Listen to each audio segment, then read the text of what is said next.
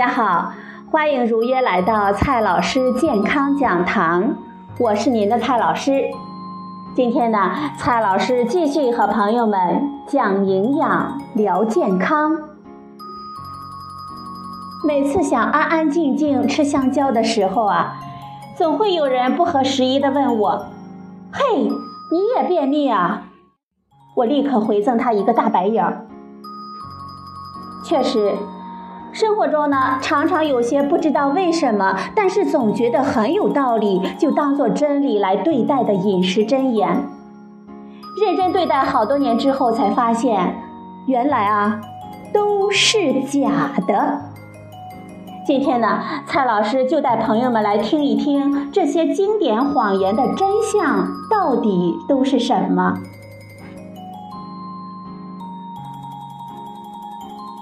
个经典的谎言：香蕉蜂蜜可以通便。之所以说香蕉会成为传说中的通便小能手，很大程度上是因为以形补形。但是其实，论有助于缓解便秘的膳食纤维的含量，香蕉呢并不比其他的水果更突出，甚至还比不上梨和火龙果。如果是没有熟透的香蕉，就更不能多吃了，因为它的鞣酸的含量高，反而更容易引起便秘。至于蜂蜜，除非在严重果糖不耐受以及大量饮用的前提下，才会有助于通便，没准儿呢还会拉肚子。当然了，大量饮用蜂蜜还会发胖。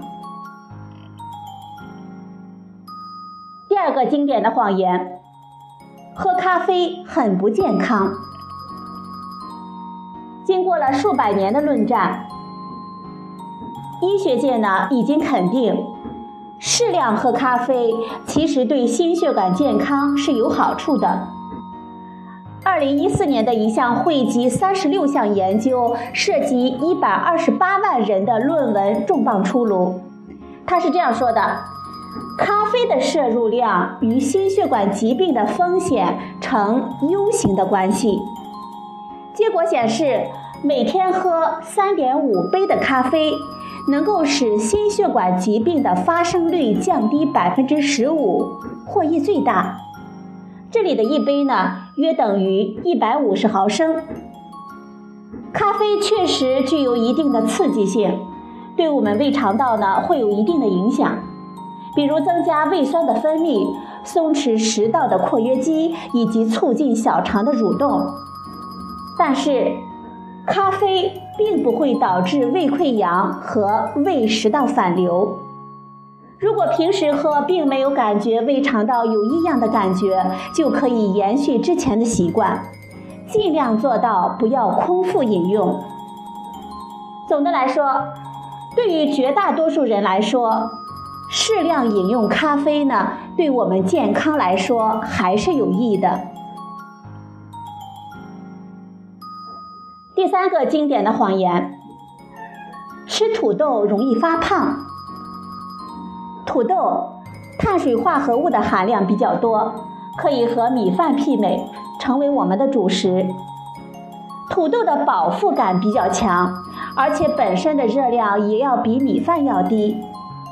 不仅如此，土豆还富含维生素，并且有助于控制我们的血糖，是有助于减肥的优秀主食。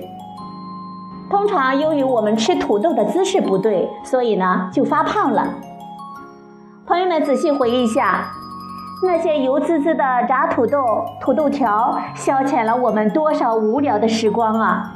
他们的能量啊，恐怕比你吃的汉堡还要高。再说呢，土豆炖牛腩也是真的很好吃啊，但是土豆也是真的非常的吸油。第四个经典的谎言：喝酒可以暖身。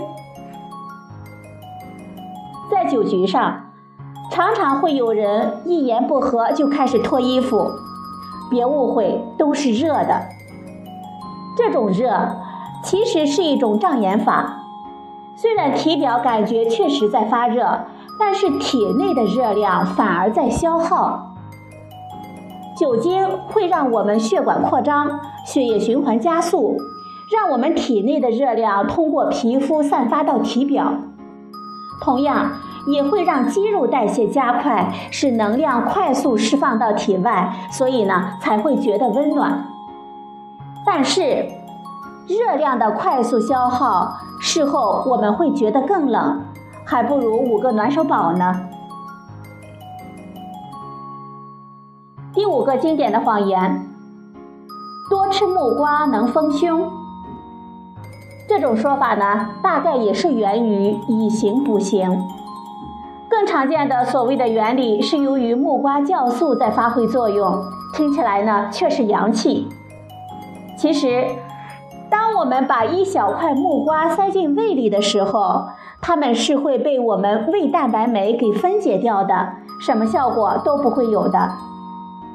至于真正的丰胸方法，除了长胖和隆胸，蔡老师呢告诉大家，也就没有其他的办法了。第六个经典的谎言：红糖红枣能补血。我们常见的贫血类型属于缺铁性贫血，由于血不能补，只能补充作为造血原料的铁。可是红糖和红枣的含铁量非常的低，而且吸收率也非常的低。我们还不如吃些红肉之类的动物性的食物。坚持吃红糖和红枣，没准儿啊，血没补上来，体重倒是增了不少呢。第七个经典的谎言：红糖比白糖更营养。红糖和白糖的制作原理啊是一样的，都是从甘蔗中提取，只不过红糖的精制程度要比白糖低。红糖和白糖也都是高能量的食物，营养成分的主要部分都是蔗糖，只不过红糖还含有少量的果糖和葡萄糖，但是其实呢并没有多大的区别。由于红糖的精制程度低，保留了比较多的蔗糖的成分。所以红糖比白砂糖确实也多了很微量、很微量的一点点的钙、钾、铁等微量的元素。但是朋友们别忘了，红糖最主要的成分还是蔗糖，也就意味着这些矿物质等微量的元素注定会很少，只不过相比较而言，白糖的更少一些。